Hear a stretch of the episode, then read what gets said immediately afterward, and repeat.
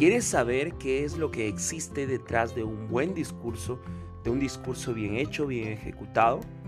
Hay muchas cosas que saber detrás de ese buen discurso que podemos ver, ya sea en un mentor, en una persona a quien nosotros admiramos. Hay mucho trabajo detrás, no es solamente pararse y hablar, sino hay muchas cositas que el día de hoy vamos a ver. Hola, ¿qué tal? ¿Cómo están? Bienvenidos y bienvenidas a este podcast Orador 365, en donde todos los días comunicamos algo porque creemos que la oratoria no es solamente hablar en público de una manera bonita, sino también es comunicarse bien con nosotros mismos y con los demás en una cotidianidad. ¿Ok? Mira, lo que realmente hay, lo que realmente hay detrás de un buen discurso. Muchas veces creemos que al ver personas que se expresan bien, han sido personas pues, que han tenido mucha suerte, personas que han nacido con el don de la palabra. Pero yo siempre hago el énfasis en que un orador no nace, un orador se hace.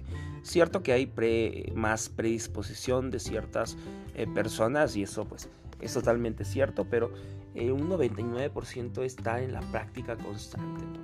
Entonces, cuando nosotros vemos a una persona que es fluida, coherente, enfocada, segura, natural, eh, que domina el tema, ¿cierto? En el escenario, creemos que pues, es, fácil hacerlo o creemos que es de la noche a la mañana lo, lo ha logrado, ¿no? O que muchas veces pensamos que, como te dije, ya nació con el don para hablar en público. Y esto no es así. Obviamente nosotros eh, nunca buscamos ser oradores perfectos, sino oradores excelentes, que tengan un grado de comunicación eh, de una manera natural, pero que también pues tenga toda la técnica necesaria que sea vulnerable, ¿no? que, que conecte con, con, una persona.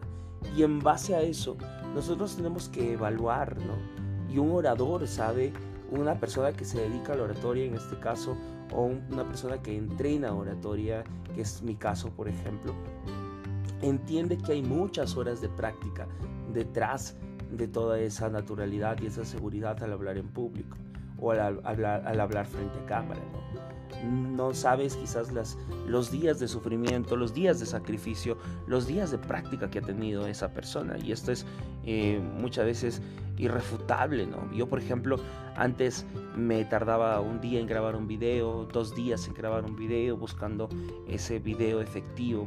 Muchas veces no lo lográbamos y eso nos frustraba. Entonces, he pasado por distintas etapas en donde he sufrido frustraciones, eh, muchas quedadas en blanco. Por ejemplo, antes editaba bastante mis videos porque me quedaba en blanco. Ahora, pues, ya no lo hago con, con frecuencia. Y es que detrás de todo ese resultado que nosotros vemos, que hay ejercicios, ¿no? Ejercicios, y te voy a, voy a ser bien detalloso en algunas cosas, ¿no? Específico en algunas cosas aquí. que hay? Ejercicios de respiración, por ejemplo. Eh, eh, por ejemplo, yo lo que hacía es primero tomar conciencia de esa respiración. Ok, entonces aprender sobre la correcta respiración para todos los días ser consciente. Otro, eh, otro, más cosas que hay detrás es, por ejemplo, esos ensayos eh, mañaneros frente al espejo o cuando estamos en solitario. Yo soy de las personas que habla mucho, mucho frente al espejo y habla mucho solo en voz alta. Soy de esas personas porque me encanta, me gusta. Es algo que me nace, siempre lo he hecho, ¿no? Y es conectarse con nosotros mismos dentro de ese entorno de soledad. Y esos ensayos frente al espejo también ayudan, ¿ok? También ayudan y son lo que es lo que hay detrás de toda esa fluidez que podemos expresar en público, ¿no? ¿Qué más hay? Eh, decenas de, tachones de guion. Eso sí es muy, muy genial, ¿no? Eh, por ejemplo, cuando nosotros armamos un guion, yo, bueno, yo armo cada vez que tengo que hacer un podcast, a veces el podcast no, pero cuando tengo que hacer un contenido para hacer un video, ¿sí? Para un video, eh, hay muchos, muchos borrones, muchas equivocaciones, ¿no? No hago un guion y lo digo tal igual, sino eh, coloco diferentes títulos o simplemente los títulos, los ejemplos, palabras clave para que me pueda ir guiando de todo del discurso que voy a dar para entregar algo de calidad y ese texto suele tener muchos manchones, borrones, una mala letra. Entonces también ahí hay un constante trabajo, ¿no?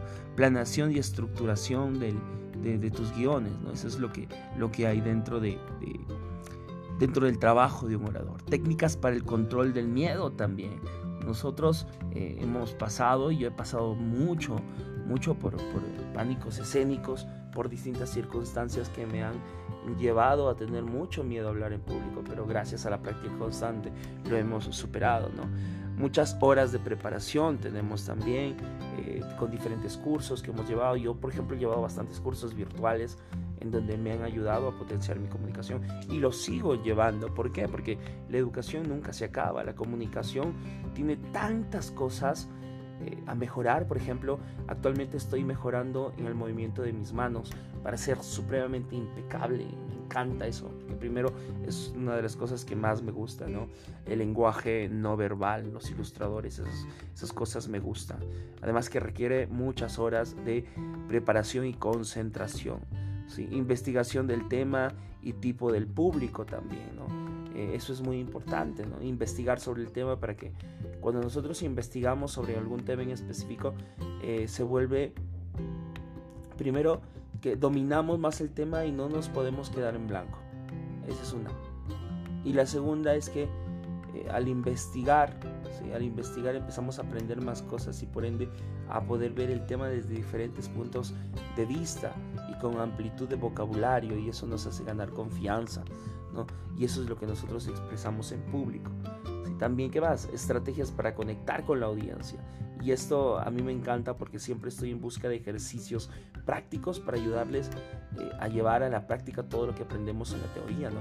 Porque en la oratoria, en la oratoria es fundamental el hecho de que eh, tengamos siempre nuestra audiencia con la energía alta y tener y eso se hace a través de diferentes ejercicios, estrategias que hacen que tengamos una conexión energética con nuestro público. Y hay muchas cosas detrás, ¿no? Muchas cosas detrás de toda esa, esa fluidez que podemos mostrar en el momento de hablar, en el momento de comunicar, sea en público o frente a cámara. Espero que estas cositas te hayan servido. Entonces resumimos así de rápido esta metáfora, ¿no? Que hemos visto, ¿no? Eh, y lo, yo lo expreso con la metáfora del iceberg. Es decir, la parte que no se ve simplemente es, es la, una de las terceras partes este, de todo ese iceberg, ¿no? Lo que la gente ve es la fluidez, la coherencia, el enfoque, el manejo del tema, la naturalidad, la seguridad. Eso es lo que la gente ve.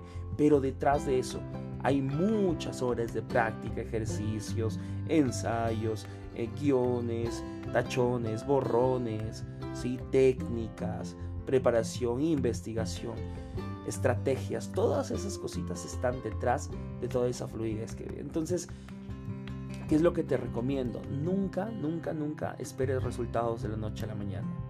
Trabaja mucho para que los resultados se den poco a poco. ¿ok? Esa es la mentalidad que debe tener un orador que quiere realmente mejorar sus resultados, que quiere realmente hablar fluido con una base, con un fondo efectivo. Espero que te haya ayudado estos pequeños consejos, ¿sí? Eh, y espero que lo estés pasando de lo mejor, un fin de semana espectacular en este día súper, súper especial. Nos vemos hasta la próxima. Chao.